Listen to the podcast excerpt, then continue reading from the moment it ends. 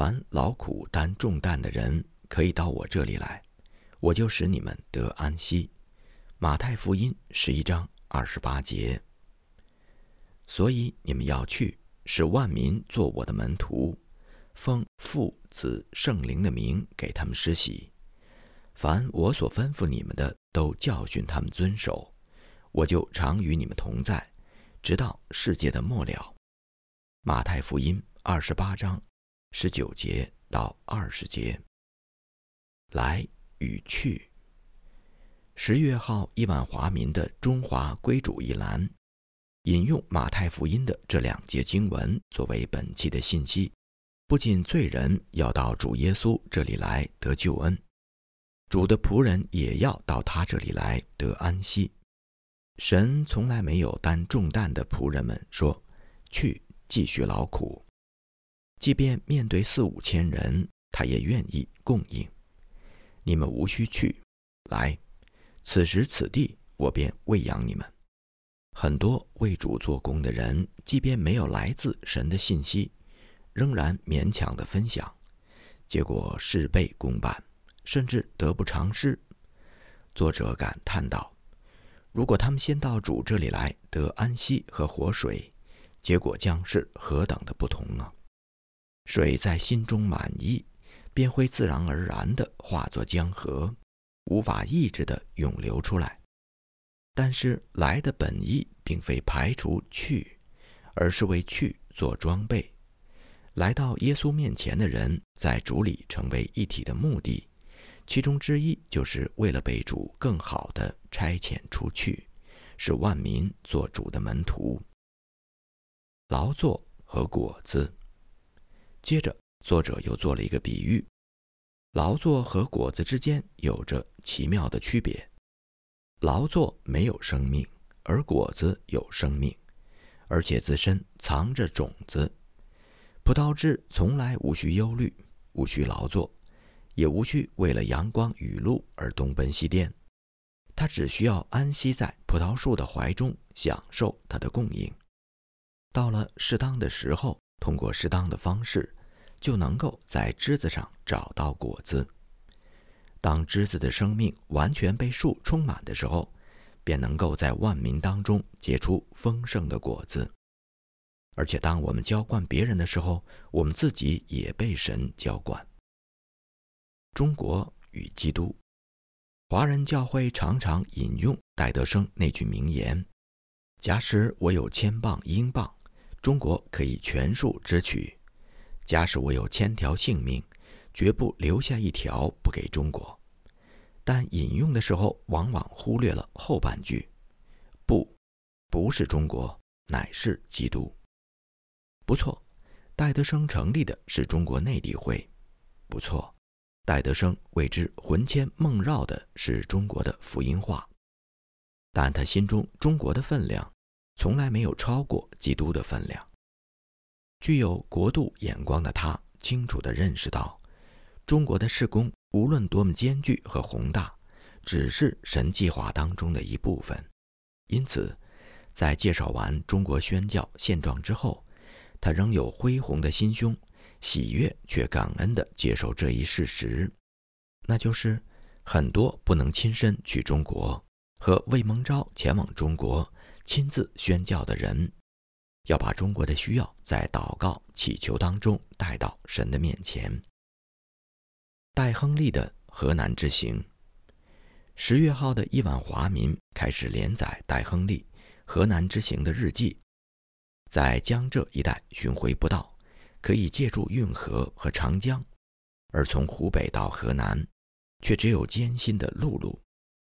戴亨利和张传道于四月三号从湖北的汉口出发，经过十一天的小型夜宿，才到达河南的边界。清朝河南行省领有九府五州九十六个县，戴张二人第一个目的地是河南南部的汝宁府。四月十二号。他们在日头下的土路步行了二十五英里，而当晚能够找到的栖身之地竟然是一座破庙。戴亨利在日记当中写道：“庙里的地上堆放着许多垃圾，包括许多神像的残骸、缺头少臂。哦，看上去既可笑又可怜。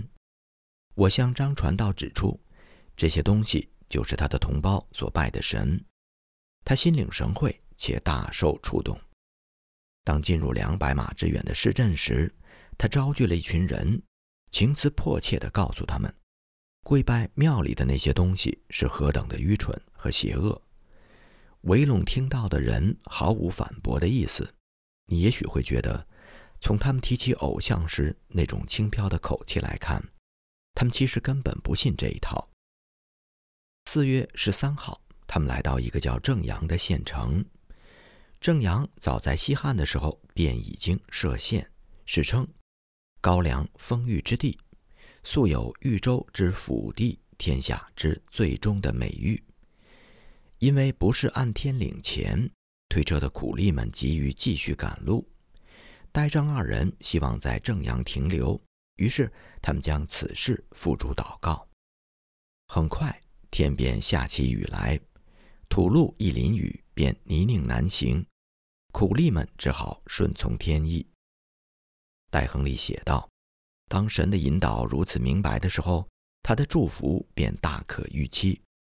没过多久，合成的人都知道来了我这个洋人，人们蜂拥前来看我。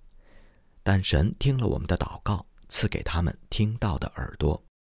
在我们讲类之前，他们所有的人都在聆听，那认真的程度可以说。”超过了一路上所有的听众，神感动我们的心，而他们也似乎是被同一个灵感动。我们看到眼泪从其中一些人的脸上流下来。我这蹩脚的中文并未削弱神话语的果效。第二天，店家拒绝多人涌进客栈，戴张二人便出门找到一片空地，背靠着墙壁讲道。这下。听众增加到几百人，一直讲到声嘶力竭，两个人才开始出售福音书册。短短的几分钟内便被抢购一空。又有很多人跟随他们回到客栈，因为店家每次只肯放几个人进来，使他们有机会做个人布道的工作。他们依依不舍地离开正阳。大约在四月十六号，他们经过马乡。黄昏时分，在夕阳的余晖当中，他们望见了汝宁府的城墙。也许正是阅读戴亨利的宣教日记，才引出了戴德生本期的信息，那就是宣教士的身体力行，真实的展示了去使万民做我门徒意味着什么。戴教士和张传道，若不是常到主这里来得力量。如何能负担去传福音的重担呢？若是风餐露宿、起早摸黑，在破庙当中栖身，与鸡鸭同眠，只是戴张二人的劳作，没有人能坚持很久。但如果这些劳作是他们数天生命自然流露的果子，那么日复一日向不同的人群重复宣讲同一救主，便成为享受。如果只是因为爱中国而来中国，那么宣教士们很快会被中国和中国人的不可爱吓跑；如果是因为爱基督而来服侍中国人，被招的人才会永远不放弃。索勒道的日记，戴亨利的河南日记从本期开始连载，而索勒道的日记到本期就已经到了尾声。范明德和索勒道两个人从四月六号从英国的格拉斯哥启程，五月十四号到达缅甸的仰光。在民航普及的今天，我们往往会觉得十九世纪的海上旅行是无奈的浪费。然而，真正的基督徒可以随时随地的成为光和盐。我们很难锁定范索二人开始服侍中国的时间。因为早在他们的脚踏上中国大地之前，他们的心早已随着祷告临到了这广袤的神州大地。在母国的家乡，他们曾经领人归主；在中国的异乡，他们将要领人归主。而从家乡到异乡的旅途当中，他们仍然在领人归主。做基督徒，永远没有周末，也永远不应该有年假。因着范索二人的祷告、见证和布道，主在三十八天的旅程当中，将得救的人天天加给他们。旅途最后一个主日是五月九号，索勒道以救恩之道为信息，会众当中有一个人跟着他返回船舱，帮着他取书册。那个人对他说：“今天的主日敬拜十分感人，我已经决定跟随耶稣。”于是两个人一起流泪下跪，向神献上感恩。当天下午，索勒道又和几位乘客谈到，其中一个人迫切地想要得到救恩。晚上，两位传教士被船上的基督徒邀请同唱赞美诗，索勒道又花了很长的时间与众人分享，并为一位举手的信徒代祷。散会之后。另有两个人跟着他们不肯离开，其中一位的母亲已经为他代祷多年，另一位曾经绝志。两位传教士和他们促膝谈心，直到他们都接受了基督才散去。那个时候已经是深夜十点钟。我们可以想见，这两位宣教士在用母语传讲耶稣的时候是何等的自如。然而，他们宁愿选择投入时间和精力，学习一种完全陌生的语言，到一群习俗迥异甚至抱有敌意的人群当中去。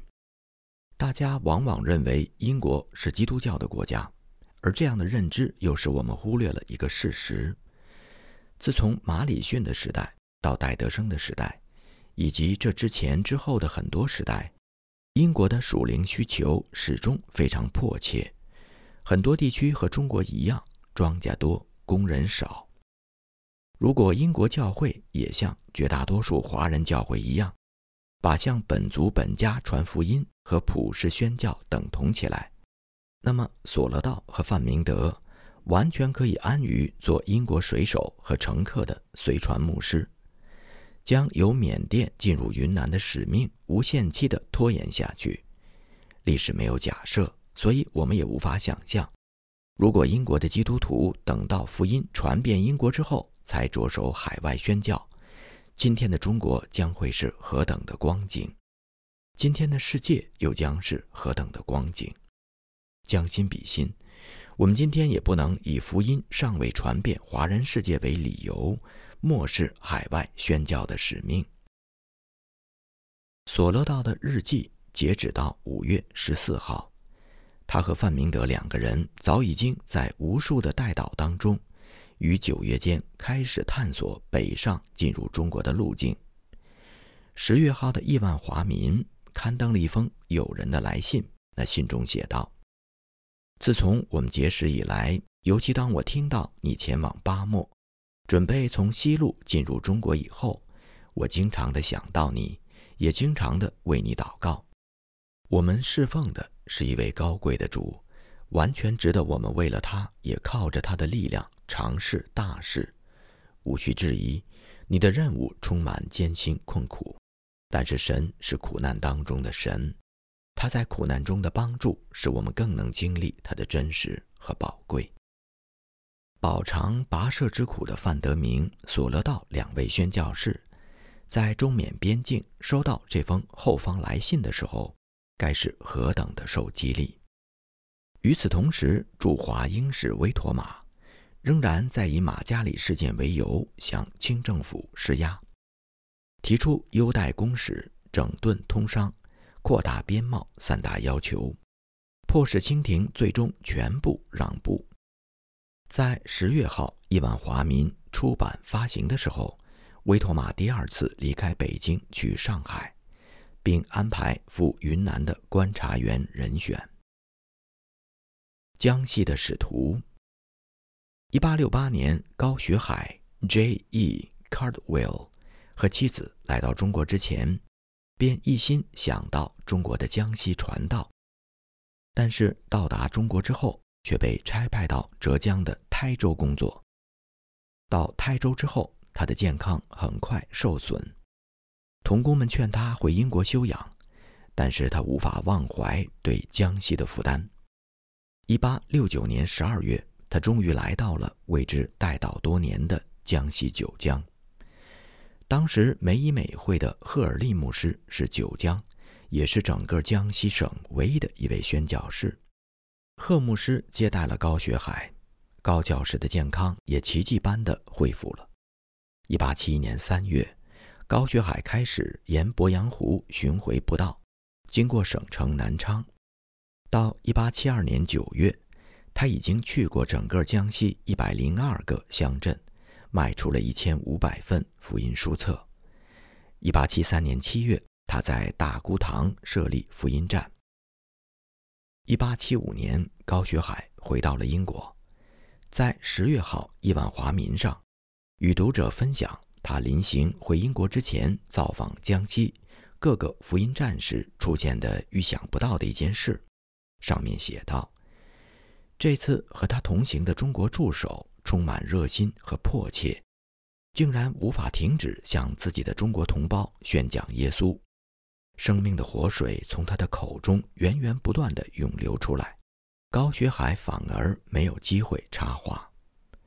内地会的记录当中遗失了高学海的生卒年月，也没有留下他终止侍奉的日期。也许，这位江西的使徒再也没能回到他心爱的九江。生力军的平安抵达。读者们是否还记得《亿万华民》七月创刊号上刊登过一则消息？金普仁教士于三月十五号离开英国去中国，预期在七月抵达上海。十月份的《亿万华民》月刊告诉我们，金夫人乘坐的那艘船在新加坡附近的海域触礁了，无法继续前行。所以金夫人只能改乘另一艘船，在七月十四号抵达上海。他首先去了1874年刚成立的上海总会办事处，停留了两天，然后就赶赴鲍康宁的福音站，因为鲍康宁夫妇早已经在盼望这位新童工的到来，一起结伴前往安庆。也许鲍康宁夫妇在从江苏到安徽的路上。向这位新童工讲述了安庆教案的始末。安庆当时为安徽的首府。一八六九年的三月，福道生和魏养生两位宣教士从镇江来到安庆，在北正街西右坊租下了十五间民房，取名圣爱堂。同一时期，法国天主教的神父韩时珍 （Pierre Hander）。也到达安庆建堂。安庆城一下子出现了三个金发碧眼的洋人，安庆人开始不安。农历五月，湖南反教揭帖传到了安庆，时值府院考试，安庆府各地文武考生的情绪被挑动起来。九月间，考场附近贴出揭帖，约期拆毁教堂。农历九月三十号。就是公历的十一月三号，福道生和魏养生前往府署，要求查办闹事者，被考生和民众围阻。武举王奎甲率众把英法教士的住所一起捣毁。福道生和魏养生二人避入了安庆府衙避难。法国神父韩时珍则连夜乘船逃往上海。事情发生之后。法国驻华公使罗舒亚率领六艘军舰抵达上海。这六艘军舰沿着长江逆流而上，用四艘停在了南京，两艘经过安庆、九江，到达汉口查办教案。清政府命两江总督马新贻迅速结案，签订了《南京协议》，赔款惩凶，拨地建堂。虽然损失最大的。是内地会的宣教士，获利最大的是得理不让人的法国神父。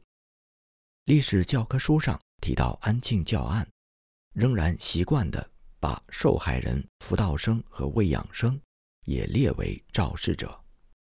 事实上，两人除了重返安庆时承蒙官府出告示保护以外，并没有为自己和内地会苛求任何的好处。一八七五年的安庆教会已经初具规模，但谁也不能保证，金夫人来到中国以后的第一个合场安庆，就真的像它的名字一样，充满了平安和喜庆。